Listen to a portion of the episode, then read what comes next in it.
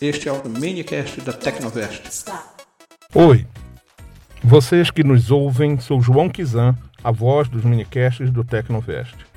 Neste minicast falaremos sobre como foi a trajetória do idealizador e do processo de criação do Pokémon GO. John Hanke, nascido em 1967, é um americano, empresário e executivo de negócios que aprendeu a programar no que seria o ensino médio aqui no Brasil. É fundador e atual CEO da Niantic Incorporation, uma empresa de desenvolvimento de software que foi desligada da Google, hoje Alphabet, que projetou o Pokémon Go e Ingress. Henke foi a mente responsável pela divisão gel da Google, que inclui o Google Earth, o Maps, o Local, o Street View, o SketchUp e o Panorâmio. Pois é, quase desvendando o mistério, não é mesmo? John Henke começou sua carreira por estudos de programação muito antes de obter um mestrado de Berkeley, na Universidade da Califórnia. Em 1994, o jovem empresário desejava projetar um jogo que seria interativo e que ligaria jogadores na vida real em uma nova experiência de jogo. Rapidamente, lançando-se no mundo do empreendedorismo, John Hanke lançaria em 1995 a Archetype Interactive e no mesmo ano era um dos responsáveis pelo videojogo Meridian 59 para computadores Windows.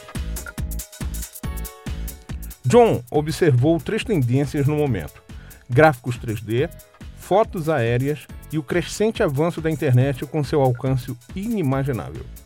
E mais que isso, percebeu que os jovens estariam sedentos por desafios que unissem a tecnologia e desafios de grupo em campo aberto, como uma espécie de caça ao tesouro real. Em 1996, foi também produtor da 3DO Company, em 1998 cofundador e CEO, ou diretor de operações, da Big Network, para em seguida criar a Keyhole em 2001, uma empresa de visualização de dados geoespaciais. Logo, John Hanke torna-se diretor de produtos da Google, que absorveria Keyhole passando a desenvolver o Google Gel, desmembrado em Maps, Local e Earth. Com a aquisição da Keyhole, John Hanke tem equipes do Google por 11 anos, quando deixa a empresa de Mountain View em agosto de 2015.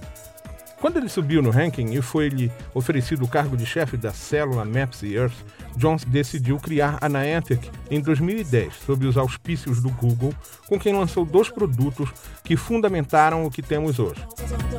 Primeiro, o Field Trip, executado em segundo plano em smartphones Android e dava aos usuários informações sobre os lugares que passavam.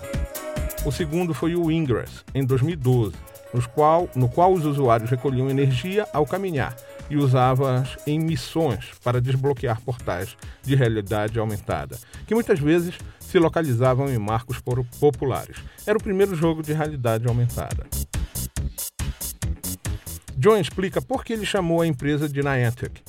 O Niantic é o nome de um navio baleeiro que surgiu durante a Corrida do Ouro e, através de uma variedade de circunstâncias, foi arrastado para a terra. Isso aconteceu com outros navios também. Ao longo dos anos, São Francisco foi basicamente construída sobre esse cemitério de navios. Pode-se dizer que as pessoas em São Francisco estão literalmente em cima de algo que desconhecem. Então é essa a ideia do novo negócio, de que há coisas sobre o mundo que é muito legal, mas mesmo que seja na internet, é difícil saber quando você está realmente nesses lugares maravilhosos. O Google fez uma brincadeira por ocasião do Dia da Mentira no dia 1 de abril de 2014. Tornou possível a captura de Pokémon usando a aplicação Google Maps. O minijogo foi chamado Google Maps Pokémon Challenge. Dado o sucesso crescente deste novo tipo de experiência de jogo, que tem recebido 7 milhões de jogadores em todo o mundo, o CEO da Pokémon Company divulga o Ingress, um jogo massivo de múltiplos jogadores online e realidade aumentada.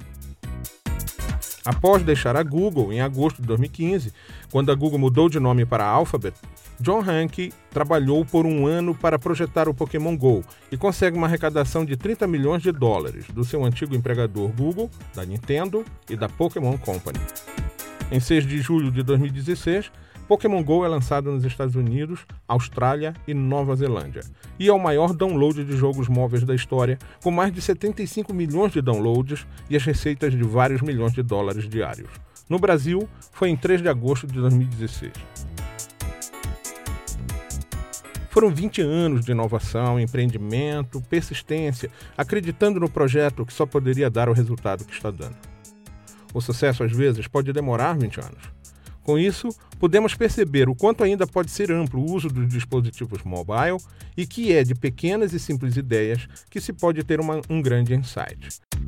Basta nos guiarmos naquilo que as pessoas mais desejam no mundo e na tecnologia as pessoas buscam recompensa aliada a novas experiências.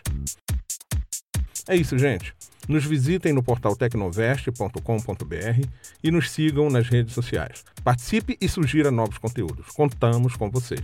Um abraço, até a próxima.